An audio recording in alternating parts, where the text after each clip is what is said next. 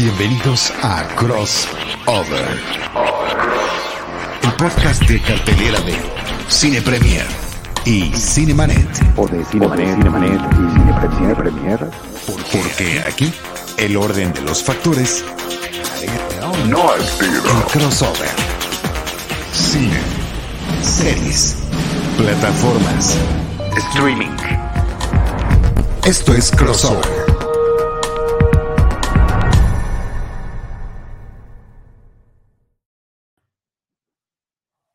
Bienvenidos al podcast crossover de Cine Premier y Cinemanet. Yo soy Iván Morales.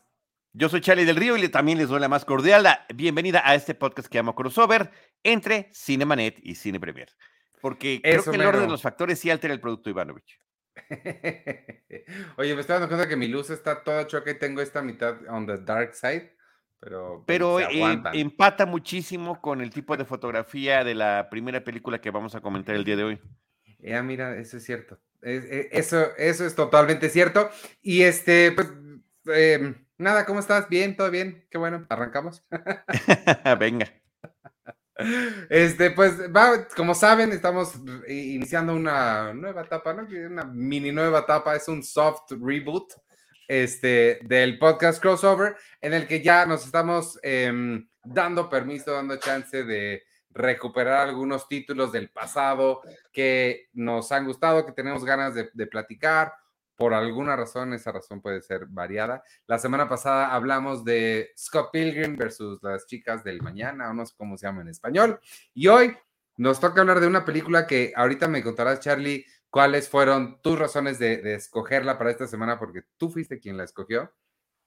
Y este, es, es una película que yo te cuento, me marcó, es de las cuatro o cinco películas que a mí me hicieron decir, me quiero dedicar a eso. No sé, no sabía yo a los 12 o 13 años que vi 12 monos allá en el 95 a qué me refería con me quiero dedicar a eso. Todavía no sabía que quería estudiar cine, que quería estudiar guion, que quería nada de esas cosas, pero sabía que a algo del cine quería dedicarme. Las otras, eh, si te interesan, nadie me preguntó, pero pues te digo, las otras son eh, Seven de David Fincher, una que se llama Copycat, que casi nadie recuerda, pero está ahí en Star Plus, me parece la, hasta la última vez que revisé.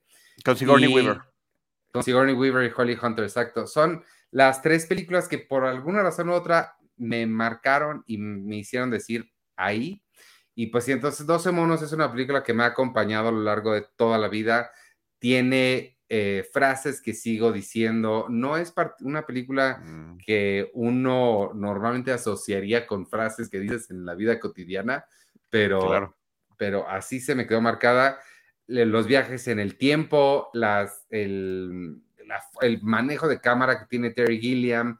Y además, la otra cosa que, y ahorita te prometo que, dejo, que te dejo hablar porque ya hablé durante tres horas, este, es que me introdujo a muchas cosas, no solamente a lo que podía hacer el cine, sino a mi fascinación con los viajes en el tiempo, a Hitchcock, porque una película que se menciona en la trama clave para algo que sucede ahí es Vértigo, al, a, a los inicios de lo que era em, el cine experimental, digamos, porque esta es una película que está basada en un cortometraje de un cineasta francés que se llama Chris Marker, que aunque no formó parte de la nueva ola francesa, sí es un poco heredero de esa tradición.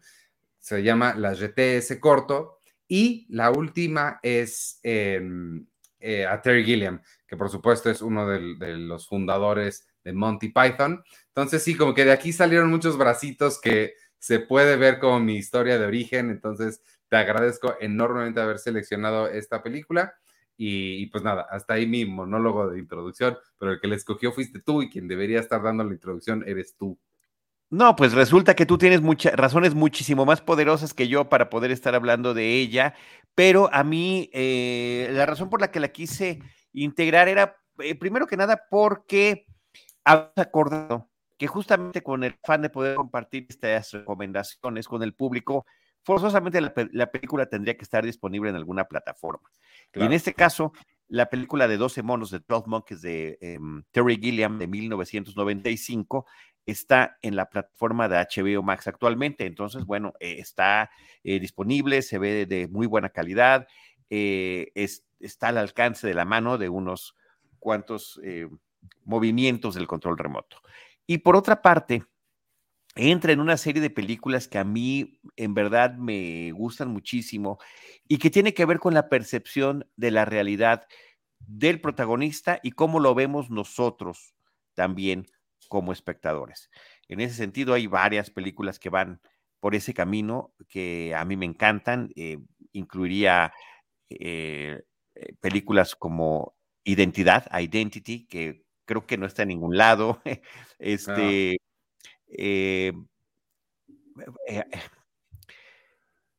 Angel Heart, Corazón Satánico, de Alan Parker. No la conozco. Es sensacional. Eh, en fin, hay, hay, varias cintas, así que tengo un pequeño ciclo sobre eh, Jacob's Ladder, Alucinaciones del Pasado, El Maquinista, eh, de Maquinist también me parece que está como por esa línea. Y, y no todas, desafortunadamente, no todas están, están disponibles. La otra es que la propuesta visual que trae la película de Terry Gilliam es formidable. Es una película de ciencia ficción, es una película que en su momento contó con eh, los actores protagónicos, pues estaban uno ya en el pináculo de su fama, que era Bruce Willis, eh, que terminó cobrando menos para poder participar en esta cinta y arriesgando, digamos, muchísimo porque pues él ya estaba plenamente identificado como un héroe de acción de la pantalla grande, principalmente gracias a las películas de Die Hard, ¿no? Y principalmente a la original, que a mí me parece sensacional, y la dos también me encanta. Eh, mientras que Brad Pitt, que tiene un rol eh, de eh, actor de soporte en esta cinta, estaba apenas despegando, pero cuando se estrenó la película, es más, cuando ya se estaba filmando la película, se estrenaron un par de películas de él que fueron un hitazo y ya era un acoso que había hacia la filmación tratando de encontrarlo, de verlo, de fotografiarlo y demás, cosa que eran, eran aspectos con los que Terry Gilliam no estaba contando. Dice, él comenta en diferentes entrevistas, inclusive hay un documental muy padre sobre la creación de la película, inclusive hasta su estreno comercial, de, pasando por todo el proceso de eh, reproducción, eh, filmación, y, la quiso, esa, ese documental lo encargó el propio Gilliam, porque quería registrar, él, él no estaba confiado de que la película fuera a lograrse terminar. Si en cualquier momento este proyecto se puede caer, al menos que quede el registro, cosa que no le ha pasado más de una vez. Los piezos que ya había tenido, inclusive con películas que había terminado y que, en el caso de Warner Brothers con Brasil unos años antes, una década antes, pues la habían querido alterar por completo, no reeditar y él se metió en un pleito ahí que terminó siendo lo público y al final la película pudo salir con el corte que él quería. Había tenido también éxitos como El Pescador de Ilusiones de Fisher King, con, con la que creo que tanto con Fisher King y con Brasil, esta película de 12 monos tiene muchísimos elementos que comparte. Muy notables. Entonces, eh, era una película de encargo también. Él no escribió el guion, pero él la hace propia. Por una parte, la película, como bien estás comentando, está basada en la GT, en este mediometraje francés que está eh, hecho a base de fotografías fijas, pero donde en blanco y negro, pero donde el concepto básico del individuo que viaja al futuro para tratar de cambiar el futuro de la humanidad y que al mismo tiempo atestigua su propia muerte en ese, en ese viaje al pasado y el trayecto de su vida normal, estaban ahí planteados y lo retoma muy bien. Em, los guionistas de 12 monos, que ya habían trabajado, David Webb Peoples y Janet Peoples, que habían trabajado en Blade Runner, por ejemplo, son también guionistas de Unforgiven, eh, de la película que llevó también a, niveles muy importantes como director cinematográfico a Clint Eastwood, también como actor, pero bueno, mejor película, mejor dirección en los Oscars y demás. Este, habían, habían adaptado esta historia. Pero Terry Gilliam, con su peculiar estilo, ya mencionaste sus antecedentes en el Monty Python, él, él no nada más compartía este sensacional sentido del humor de este grupo eh, eh, británico, sino que además él era el artífice en esa serie televisiva de todas las animaciones y tenía, eh, y, de los dibujos y de un montón de elementos visuales que formaban parte de ese espectáculo. Y es algo que él terminó llevando hacia su cinematografía. Y además, pues siempre metido también con el tema de la ciencia ficción. Desde, desde sus primeras películas están los viajes en el tiempo, el, el eh, eh, insisto yo, la forma en la que los héroes perciben su propia realidad, eh, donde fantasean con el mundo con el que están viéndose comprometidos. Entonces, como que la historia terminó empatando muy bien con las cosas que había hecho y él al imprimirle su estilo, todo lo que sucede en el futuro de la película me parece que es, es, padrísimo,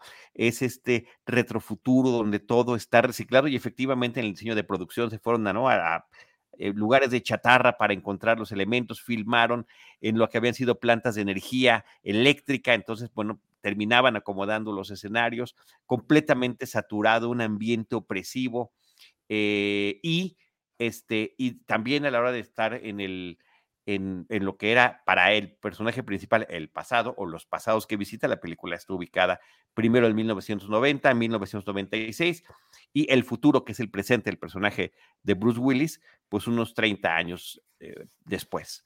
Entonces, eh, se marcan muy bien las épocas, pero mientras este hombre está pasando estas transiciones y que cuando llega a estos momentos eh, previos a lo que se anunciaba como un gran cataclismo de la humanidad, que era una pandemia terrible que, que acabaría con el más del, pues creo que hablan del 99% de la humanidad, que solamente termina sobreviviendo un 1% y que viven bajo tierra y que además pues tienen, tienen sus propios problemas porque el propio personaje de Bruce Willis es un, es un reo que este, lo mandan supuestamente como voluntario a estas exploraciones del pasado para tratar de encontrar el origen del virus y lo, poder salvar a lo que queda de la humanidad. No cambiar el pasado, sino simplemente tener el elemento, la fuente y el origen de ese virus para poder salvar a la humanidad. Entonces, bueno, todos ese tipo de cuestiones me parece que la hacen una película muy especial, eh, una de las grandes películas con gran seriedad en torno de los temas de ciencia ficción, de viaje en el tiempo, eh, películas eh, distópicas que, y, con una forma de arriesgar a los actores, insisto yo, que ya estaban bien posicionados, por una parte en el caso de Brad Pitt con un, con un eh, personaje desequilibrado mentalmente y en el caso de Bruce Willis, este individuo que por más que está transitando entre esos distintos tiempos, pues su cerebro eh, no termina de captar por completo si lo que está pasando es real o no. Y creo que esa sensación nos la trasladan a nosotros como espectadores. Eh, ahorita, bueno, al, principio mencionaste las otras películas que se de Brad Pitt que se estrenaron un poquito antes. Es, supongo que Seven y Legends of the Fall o entrevista Correcto, es correcto, sí. Legends of the Fall principalmente, creo que fue más, Seven, ah, por supuesto, a mí también me encanta y tiene un eh, impacto tremendo, pero Legends of the Fall creo que fue como la que más lo, lo, lo, puso ahí ya en un, en un carácter de superestrella, con un, un, actor que a mí me parece que es independientemente, y lo digo así, independientemente de su aspecto físico, eh, creo que tiene unos matices increíbles y que él trabajó de todo tipo de personajes antes de que efectivamente fuera eh, lanzado a personajes protagónicos. Ya. Este, cuando eh, hablamos de, en el otro programa que tengo de Cine 90, hablamos de 12 monos en, hace unas semanas y me acabo de acordar que ahorita que estabas mencionando lo de las locaciones y que veo, bueno, la foto anterior que eh, nuestro productor de ahorita, Beto este, Rosales, nos había puesto, esa mera. me acuerdo que quedé con Víctor de buscarle el hice, yo viví en Filadelfia, tú sabes que yo viví en Filadelfia un año, y esta película, esta parte, la filmaron en Filadelfia. Y yo hice un scouting, tenemos en la revista una sección que se llamaba Scouting, que es que íbamos a las locaciones reales a tomar foto de cómo lucen en la vida real y cómo lucían en las películas. Y, y, este, hice un scouting de Filadelfia que nunca sacamos, pero, y no sé dónde están las fotos, pero tengo, esta no, porque esta está como en el techo del City Hall, pero mm, varios de los lugares a donde va, el centro comercial donde entra, ¿te acuerdas que está todo lleno de tierra y que salen las palomas así como de John Woo. Este es otro comercial de verdad. de John Woo. Fue, fue, muy interesante ir a ver como los, los, lugares de, de, eso. Sí, porque termina transformándolo, termina transformándolo en, en, en algo que tristemente eh, terminamos de corroborar parcialmente en la pandemia que vivimos, en, este, en, esta década, ¿no? En, el, COVID-19, en el COVID-19, en 2000, finales del 2019, 2020, 21, 22, y las secuelas que quedan hasta nuestros momentos. Y algo de lo que se menciona en la película es que después de que la humanidad es prácticamente devastada por este virus en la película, los animales retoman el dominio del planeta. Y entonces esas imágenes de estos animales en, circunstancias y entornos que no son los propios, que eran una idea como muy novedosa, como muy propositiva. Ahí tenemos esta escena que nos está poniendo Beto Rosales, hay un momento en el que se ven jirafas corriendo en un, eh, en un freeway, en una carretera urbana, eh, un león en un entorno em, nevado ahí en la ciudad de Filadelfia, como estabas tú mencionando, y demás, pues resulta que lo pudimos corroborar en, en esta pandemia de COVID-19. Y, fue uno de los, creo que de las eh, situaciones que se viralizaron mucho en redes sociales en diferentes partes del mundo, como los animales, ante la falta de eh, presencia humana, empezaban a retomar eh, espacios. Que, aquí, en, e, esa es una de las una de tantas cosas que me gustan tanto de esta película, es el guion. El, está construido con muchos. Em, este, hay, hay, un término que es red herring, que son como estas pistas falsas que te anuncian como una explicación para el misterio, pero que resultan ser pues pistas falsas. Y esos animales sueltos, a mí siempre me pues desde la primera vez que la vi me voló un poquito la cabeza que como la realidad de eso, ¿no? Sí podemos hablar con spoilers, ¿no? Es una película de hace 30 años. Este, o sea, el hecho de que esto nos está preguntando Gabriel, ¿qué, ¿qué, película es? Se llama 12 monos, este, Gabriel, si no la has visto, y asumo que no la has visto, eh, ponle pausa a esto, ve a verla y luego regresa porque es increíble.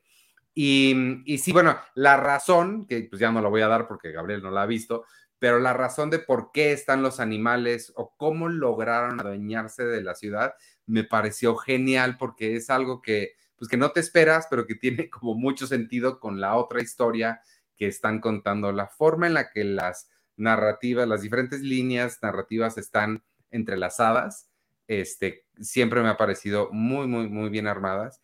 Y la otra que creo que también debemos mencionar, Charlie, es la música. Creo que esa piececita que es como un medio tango, también se volvió una cosa, medio tango, un tango. Se volvió muy icónica, creo que también. Sí, y, es de los elementos de las partes que también en su conjunto terminan dándole una identidad a la película, así como en Brasil utilizó para, también para ese otro futuro distópico esta canción eh, de Brasil y escucharla constantemente, que no tenía nada que ver, me parece que pasa algo similar con este tango que se utiliza en la película y que es como el tema principal de ella, ¿no? Y, mientras el, eh, y hay que mencionar también el personaje de Madeline Stowe, que es la psiquiatra que conoce al personaje de Bruce Willis, porque bueno, ¿qué pasa con, qué pasaría con un eh, individuo que viaje del futuro al pasado, que llega sin ropa, que llega vagando por las calles, pues lo, primero lo arrestan, ofrece resistencia, lo encierran y finalmente termina en una institución psiquiátrica. Eh, digamos que es de todo lo contrario de lo que imaginaríamos de una misión de esa naturaleza. Sí. Y te termina confundiendo a ti también como, eh, como espectador. Claro, y por eso quería yo mencionar el personaje de Madeleine Stowe, porque es el, es el personaje de la película que nos representa. Vemos todo a través de la perspectiva de Bruce Willis, sí, pero el personaje de Madeleine Stowe dice que esto es verdad, él pasó, es, vino, cómo desapareció, cómo es que vino, cómo es que tiene esa bala en el cuerpo, eh, en fin, se va cuestionando la, la, la realidad de lo, de lo que se está anticipando. Entonces me parece que su personaje, aunque no es tan extremo eh, e, en el sentido de las interpretaciones que dan, en el caso de Bruce Willis, por la confusión que está viviendo, eh, los medicamentos que le están administrando, tanto en el futuro como en, el, como en, el, en su pasado, eh, en los distintos lugares en los que está, bueno, ves que está con un desequilibrio total y, y, y Madeleine está tratando de, poder dilucidar si esto es una construcción detallada de este personaje, ¿no? Una noticia que se escucha en la radio, la eh, escena recurrente del sueño que él tiene, de cómo ve un, tiroteo en un aeropuerto cuando era niño, insisto, como tú bien mencionabas, está perfectamente construida para que cuando llegue el final sea una recompensa importante, eh, un final como muchos de los finales de Terry Gilliam, no son necesariamente los finales felices, pero son plenamente satisfactorios en términos de lo que nos están contando. La, la otra idea que, que, maneja esta película, que al menos fue la primera vez que yo la vi, que, este, mm, es esta idea que se ha vuelto un tropo clásico en el ciencia ficción, que es el viajero en el tiempo que causa la cosa por la que tuvo que regresar. Em, que aquí nos entra la duda de que a lo mejor sí fue él quien causó todo esto por haber regresado para intentar solucionar. Entonces, creo que esa idea, ese, ese looper, ah, que también Bruce Willis saldría después en Looper. Claro, y, conectan mucho las películas, sí. Es, el Looper es una especie de 12 monos con muchísima más acción. Sí, claro. Podría interpretarse de esa manera, ¿no? Y la otra, pues tendría que, la otra referencia tendría que ver con Terminator. El hecho de, que el personaje del futuro regresa para tratar de no de prevenir algo, pero al final termina provocándolo o participando en lo que tiene que ver allí. Wow, me parece que eso es interesantísimo, ¿no? Y esa es, la, creo que una de las razones interesantes de poder elegir 12 monos, una película del 95, una película de Terry Gilliam, una película, este, hablabas tú de esta fotografía y ahorita que cuando iniciaste el programa que no tenías todas las luces prendidas, que se veía apenas la mitad de tu rostro iluminado, bueno, no nada más empata con el aspecto fotográfico de la cinta, sino también con el póster que convirtió, eh, terminó convirtiéndose en el principal de la película, ¿no? Medio rostro de Bruce Willis iluminado, en su ojito que un poquito a distancia asemeja, el, pareciera el de Terminator, ¿no? Porque es el ojito rojo iluminado, que en realidad tiene el símbolo del ejército de los 12 monos, que es este grupo del que se presume posiblemente hayan sido los que hayan liberado ese virus, una asociación anarquista dedicada a la protección de los animales, de la crueldad de los eh, humanos al experimentar con ellos. Entonces, cuando, cuando tú metes la fantasía, la ciencia, la ciencia ficción, la desorientación, la percepción del entorno y de la realidad eh, eh, en una historia que está perfectamente bien contada, pues me parece que termina dando unos resultados que se vuelven, em, terminan convirtiéndola en una película eh, clásica, en una película de culto, en una película eh, muy relevante en el, en el género al que pertenece de la ciencia ficción y dentro de la propia cinematografía de Terry Gilliam. Eh, insistimos, un director mm, con, una visión muy particular, con un sentido del humor sensacional, em, muy irreverente, pero que tuvo pues, éxitos y fracasos. Y esta que pudo haber sido uno de los más grandes tropiezos de su carrera termina convirtiéndose en uno de los más grandes éxitos. Es una película que terminó teniendo mucha relevancia a nivel de taquilla y a nivel de público y a nivel de crítica a nivel internacional. Pese a que, como se narra en este documental que estaba mencionando Ivanovich, eh, las, eh, las audiencias de prueba odiaron la película. Y ves en ese documental que está disponible en, la, en YouTube, si ustedes lo quieren ver, eh, el, el, sufrimiento que estaba viviendo el propio Gilliam, que además había pactado con los estudios tener el corte final, pero aún así le, le hacía reconsiderar o no hacer algunos cambios. Yo creo que en términos de cine popular sí es un su más grande éxito, ¿no? O sea, no sé en taquillas, pero, pero. No, en todo pues sentido, sí, en todo sentido. A mí me parece una película mucho más importante, Brasil, pero fue un fracaso de taquilla, por ejemplo. Claro. Sí, sí, yo también mencioné las de. Ay, no sé si las de Monty Python las dirigió él. Creo que fue este el otro Terry. Eh, ah, bueno, no importa. El punto es que sí, esta es de la, la, la, la, más popular que, que, que logró. Sí, oye, por cierto, el título del documental se llama The Hamster Factor and Other Tales of Twelve Monkeys. Así lo pueden encontrar en inglés. El factor hamster y otros cuentos de 12 monos. Eh, y se llama el factor hamster porque la obsesión del detalle de Terry Gilliam llegó a tal grado que hay una escena de la cinta donde eh, eh, Bruce Willis está eh, desnudo, sale varias veces desnudo porque el, traslado en el tiempo es desnudo y después los temas de, mm, higiene y, el proceso para desinfectarse en el futuro, pues lo, implican que esté así. Está conectado a una máquina porque debe sacarse una muestra de sangre, una máquina así toda extraña. Y además hay una serie de elementos raros por todos lados y a contraluz, en un pedacito del encuadre, hay un hámster en su ruedita corriendo, que si no te dicen que está ahí, no te das cuenta. Pero Terry Gilliam repitió la toma muchísimas veces porque el hámster no estaba corriendo. Y él quería que el hámster se estuviera moviendo para que tuviera eh, el, sentido la toma que le estaba realizando. Entonces, esa obsesión con el detalle de él mismo ir a hacer las pintas a las paredes de Filadelfia, donde había estado el ejército de los 12 monos, de echar la pintura en el piso, de estar supervisando que estuvieran echando la nieve artificial sobre estos edificios, como la toma que nos había puesto hace ratito eh, Beto Rosales, pues es, es parte del el control que él tiene, las pláticas con los actores para platicar de sus personajes, Em, el, decirle a Bruce Willis, yo te quiero como Bruce Willis, el actor, no como Bruce Willis, la estrella cinematográfica.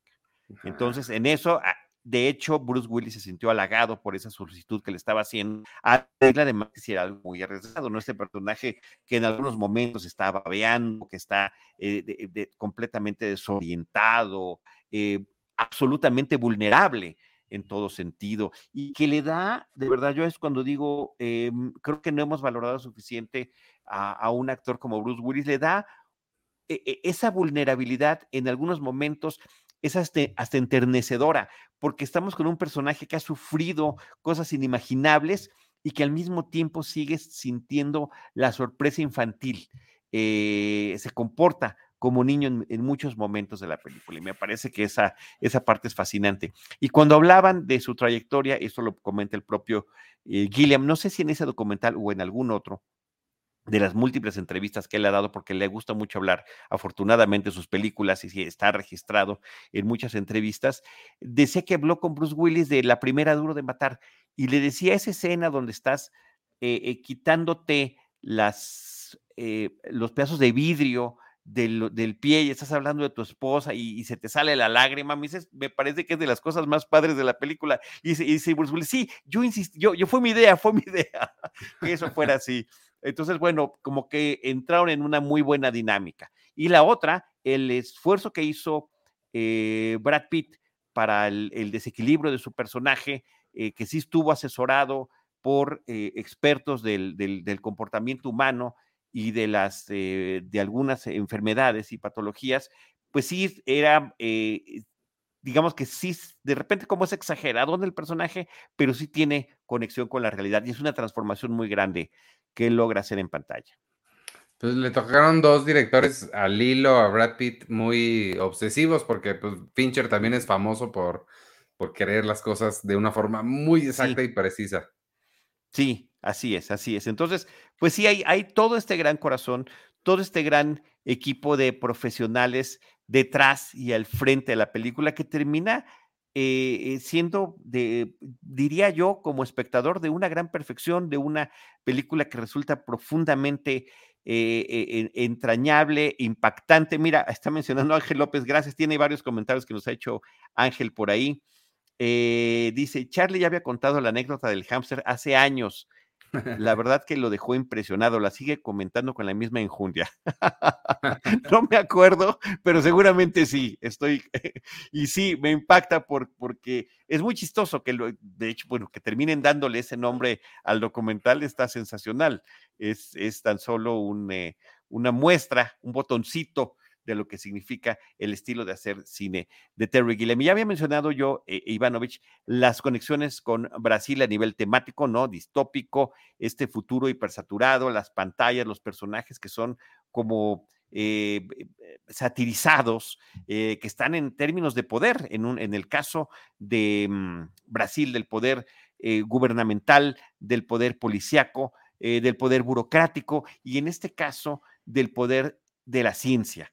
Eh, que son los científicos los que están tratando de poder tratar de salvar a lo que queda de la humanidad. Pero la otra conexión es con esta película que es sensacional y también en algún momento la podremos abordar, que es El Pescador de Ilusiones, de Fisher King, con Jeff Bridges y Robin Williams, eh, de dos, dos personajes que están trastocados por la pérdida, por el duelo y que llegan a, a- a extremos distintos. Y uno de esos extremos es el, el- el- el- la carácter de indigente en las ciudades, en los grandes centros urbanos, y cómo hay toda esta mm, comunidad y comunicación entre eh, quienes están en esa condición de calle, eh, en la solidaridad, en el apoyo, en, en- en una, insisto, una red en la, en la que están involucrados. Y aquí sucede lo mismo en esta película, pero eh, se supone que muchos de ellos podrían ser también de estos viajeros en el tiempo, de los Claro. distintos viajeros en el tiempo que estaban tratando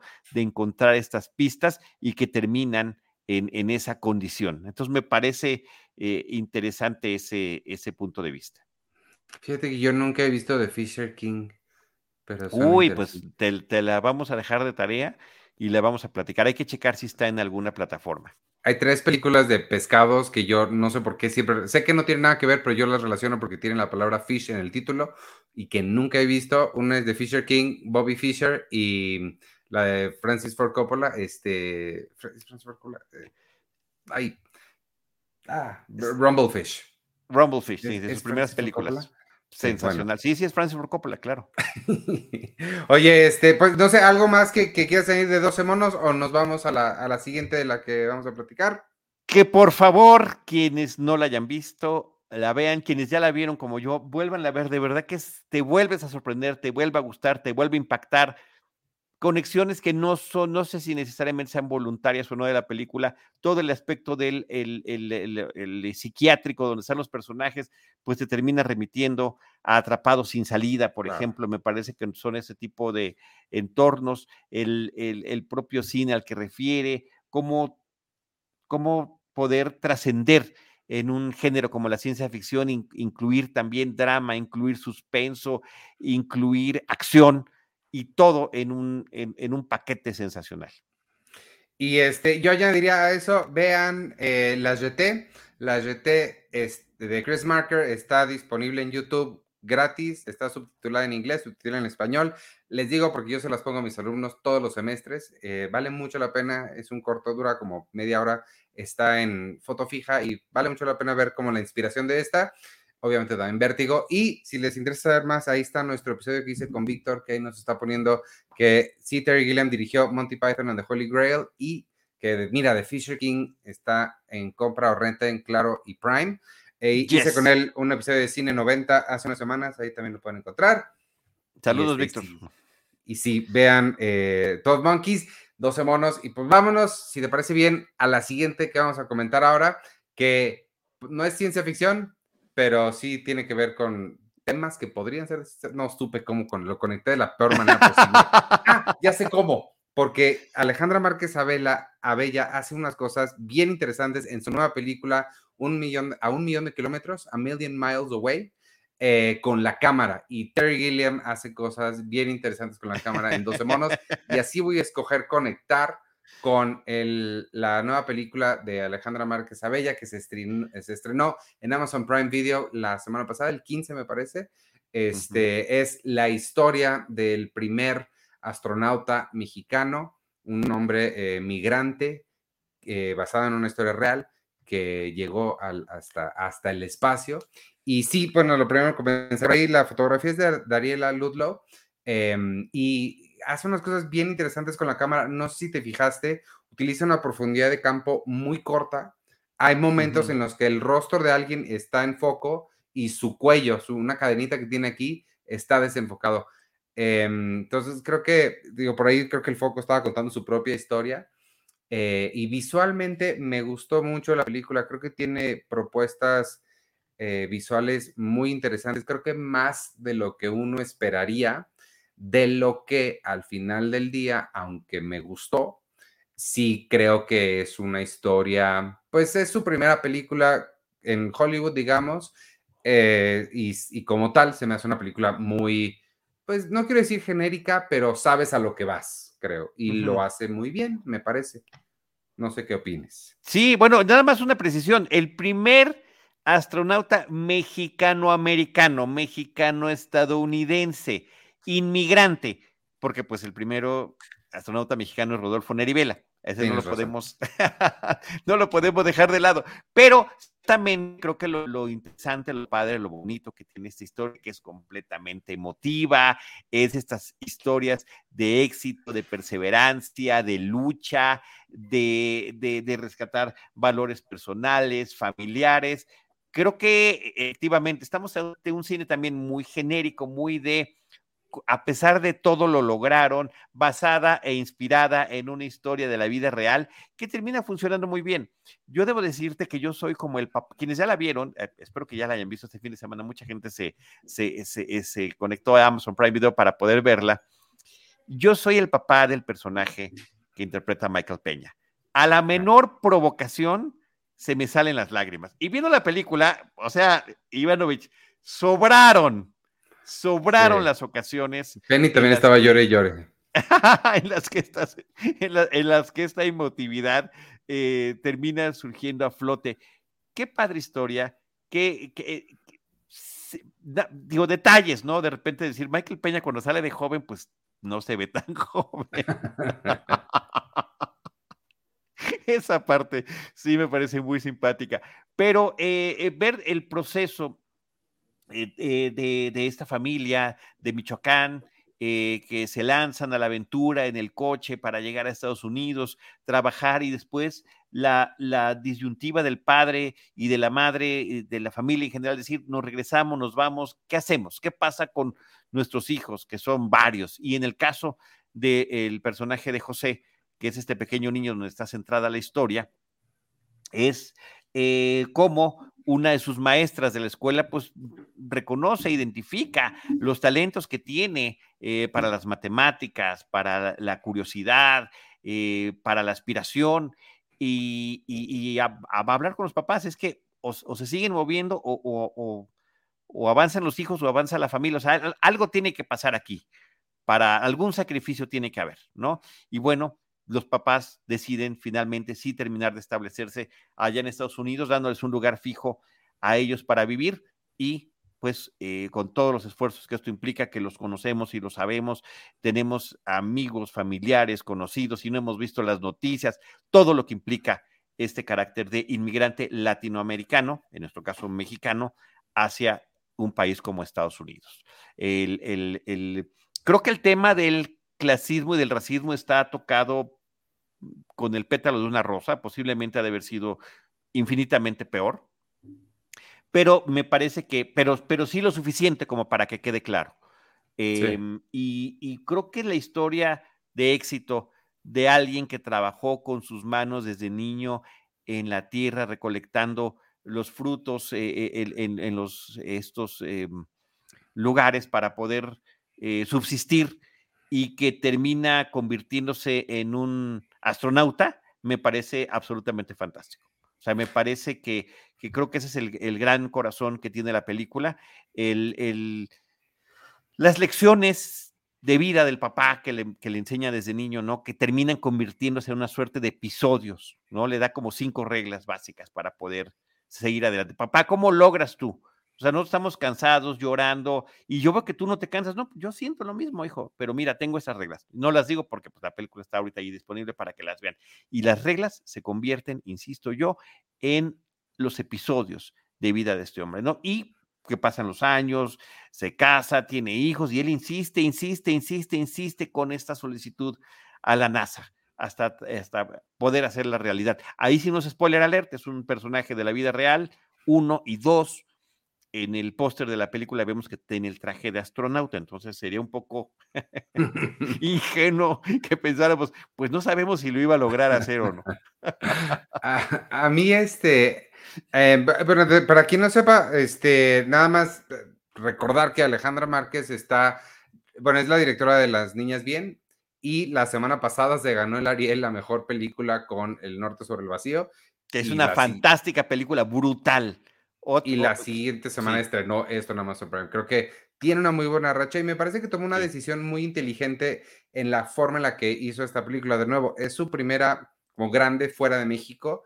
Eh, creo que es una muy buena carta de presentación para las cosas que pueda hacer, porque a pesar de que ya había trabajado en Narcos y en otras series más eh, normales, digamos, el estilo particular que ella tiene y que hemos visto en sus películas pasadas no lo ha demostrado todavía en, en, esas ligas del cine, pero creo que es una muy buena carta de entrada para que enseñarles, para demostrar que puede hacer cine, digamos, entre comillas, normal y ya ir desarrollando su voz por allá. La otra cosa que a mí me gustó mucho de esta película eh, y que no me había dado cuenta hasta la mitad, porque sí, debo decir, sí se tarda un rato en llegar a la NASA. Y eso sí fue una frustración personal para mí, que como tú sabes, a mí me gustan mucho las historias sobre astronautas. Las historias de la NASA me encantan. Y entonces sí, me frustró un montón que se tarda un rato en llegar. Este, y para cuando llegó, me cayó el 20 de algo que yo no había notado y no sé si tú has notado, Charlie. De los 70, que es cuando sucede eh, bueno, Apolo 13 es 72, eh, 73. No tenemos historias de la NASA. Todas son o futuristas o ficticias, o sea, Gravedad o, The Martian. No tenemos historias reales. En el cine. Sí, claro, en el cine. No tenemos películas basadas en historias reales de la NASA después de los 70. Hasta ahorita que estamos viendo esta, que toma lugar en los 90 y vemos el el transbordador espacial y demás, y sí sentí como, ¡ah! ¿por qué no tenemos historias contemporáneas, digamos? Ya se normalizó tanto los viajes al espacio que ya... No, no, por una parte también porque han pasado periodos de interrupción, donde han dejado de dar dinero para este tipo de, de, misiones, o sea, hubo, hubo periodos largos donde no pasaba nada. O sea, que ya fuimos, ya llegamos a la luna, ya trajimos las piedritas, ya dimos la órbita, ya, ya tenemos los transbordadores, ya van y vienen, ya, ya ha habido accidentes con esos transbordadores, ¿no? Más de uno además. Entonces, eh, creo que también tiene que ver, tiene que ver, tiene que ver con esa parte, Ivanovich. Pues yo lo, cual no deja, de ser no, no deja de ser interesante, no deja de ser interesante lo que estás comentando. Pero además también hay otros países que se han metido. Acaba de llegar, India acaba de, llegar a la Luna. Y... está la multimensionada Estación Espacial Internacional. Eh, Oye, se junta esta película, me recordó ahorita, me acordé que pronto en noviembre se estrena la cuarta temporada de For All Mankind, que está bien padre, y esa sí hay que hablar. Este, mm, me hubiera gustado que Amazon Prime estrenara esta una semana antes o después de la nueva película de Eugenio Derbez yo tuve chance de verla en Sundance, se llama Radical o Radical y está basada en la historia de una, de una niña que es genia y el maestro que la impulsa para, mm, pues para, ¿cómo se llama? Este, impulsar su potencial. Porque creo que ambas dialogan muy bien. Está muy bonita esa película de Radical también cuando se estrene, ya la platicaremos, pero creo que y este es un, mensajito que eh, aquí en, a kilómetros de distancia se menciona muy poquito, pero es la inspiración que un maestro te puede dar. La importancia de las palabras de apoyo que un maestro te puede dar me parece fundamental y muy bonito. Mi principal reacción emotiva, lacrimosa en la película tiene que ver con el personaje de la maestra. Sin duda alguna. O sea, es así como él, o sea, hubo varios momentitos así de lagrimita y moquito, pero ese fue de ya, por favor, sáquenme de aquí. ¿Qué está pasando? Basta.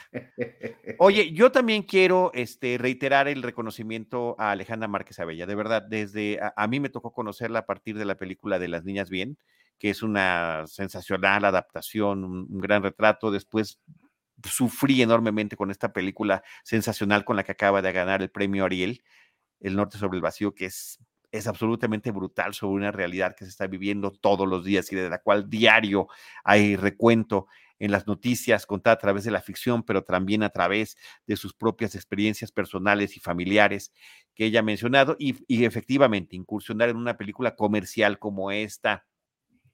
De, eh, de, de, de, una historia basada en hechos de la vida real y un personaje que puede ser retomado de esta materia, me parece que está muy bien. Y creo que parte de los eh, de los elementos que nos deja, además del manejo de cámara que estabas mencionando, creo que tiene que ver con el reparto. El hecho eh, de tener personajes eh, mexicanos o mm, latinoamericanos a veces en las películas estadounidenses y que o no lo son o Sí. que no hablan el español correctamente, es simplemente doloroso. Y me parece que esa parte la termina cubriendo muy bien. Por Sí. una parte, bueno, está Michael Peña, que, que a mí me encanta que tenga un papel protagónico. Siempre en todas las películas donde aparece, me parece, me creo que tiene, tiene grandes eh, aportaciones. eh, inclusive hasta en el universo de, de Marvel Cinematic Universe, No, entre claro, muchas otras cosas, su participación con Oliver Stone, en fin, mil cosas, ¿no? Pero este, él es ya estadounidense de familia mexicana, tanto de parte de madre como de padre. Pero sí se llevó, Alejandra, a, muchos actores y actrices que creo que lo hacen muy bien, ¿no? Verónica Falcón, eh, Mercedes Sosa, que me faltó que tuviera un poquito más de participación en la película, que es la que aparece como la mamá de Adela, la esposa de José. Y este, el papá, que me parece que está eh, increíble. Eh, y bueno, también Rosa Salazar, que su incursión, ahí puede verse una conexión, su incursión en películas de ciencia ficción. Ella es el personaje de Alita en esta película que impulsa eh, James Cameron, eh, de este personaje artificial, y tiene un cortometraje eh, de Star Trek como capitana de una nave espacial, se llaman Short Treks. Star Trek Short Treks que están vinculados a la serie Discovery, donde ella es la capitana de una nave de la Federación Espacial. Entonces, eh, ella ya había ido al espacio antes que José, nada más para que quede absolutamente claro. él, él, se tardó muchísimo más en lograr llegar. Eh, insisto, todo ese, todo ese vínculo con eh, lo mexicano a través de la comida, de la familia, de la solidaridad, del idioma, de la música, que también es muy simpático. Me parece que el uso de la música desde el inicio de la película, con un cover en español de, de, una canción muy, como muy popular eh, estadounidense, y que después ya cuando llegan ya la estás escuchando en inglés. Hay todo ese juego que, que además que padre, ¿no? Justamente el poder participar en, en películas de este tipo de nivel de, de, capacidad de producción te implica poder, bueno, pues nos podemos dar vuelo música, con los derechos de las canciones, que los puros derechos de, de 10 canciones podrían ser el presupuesto de una Fácil. película independiente aquí en México. Entonces, eh, creo que termina aprovechándose muy bien. Sí, fácil, fácil, fácil. Este, sí, pues a mí, yo, yo quedé muy, muy satisfecho, me gustó mucho y que me emociona mucho ver qué es lo que venga de, de, ella en el futuro. Y este, y pues nada, muy bien. Así es. Pues sí, pues gracias por. Tú insististe, Ivanovich, con que hiciéramos este comentario de, de esta película y sí me pareció efectivamente también oportuno. Y Qué sobre bueno. todo platicar de ella ahorita que está de estreno, ¿no? Entonces podemos seguir haciendo recomendaciones de lo que está vigente, lo que está estrenándose, pero también, como lo hicimos desde el pro programa pasado con eh, Scott Pilgrim y en este, en este episodio con 12 monos, con 12 monkeys, de hablar de, este, de estas eh, otras películas que queremos seguir platicando y que están disponibles en cartelera y que no todo de lo que se debe de hablar debe ser de lo exclusivamente de lo nuevecito. Exactamente. Este, pues, si, si no tenemos nada más, eh, voy, te, ya nos vamos despidiendo. Sí, nada más mencionar por ahí el comentario de Carlos Alberto OF que dice también hay una serie de 12 monos del Sci-Fi ¿Ah, sí, Channel que visto? es bastante decente. La, la, he visto, no me encantó. Eh, sí tengo demasiado ya identificado todo el concepto con la versión y la visión de Terry Gilliam y creo que algo, aunque es la misma anécdota alargada en, en el caso de la serie, el, eh, lo que me falta es como la, la parte visual. Entonces, bueno, pero pues sí, o sea, la historia efectivamente vale la pena para ser explorada de diferentes maneras. Te iba a comentar hace ratito que vi el comentario, pero se me fue.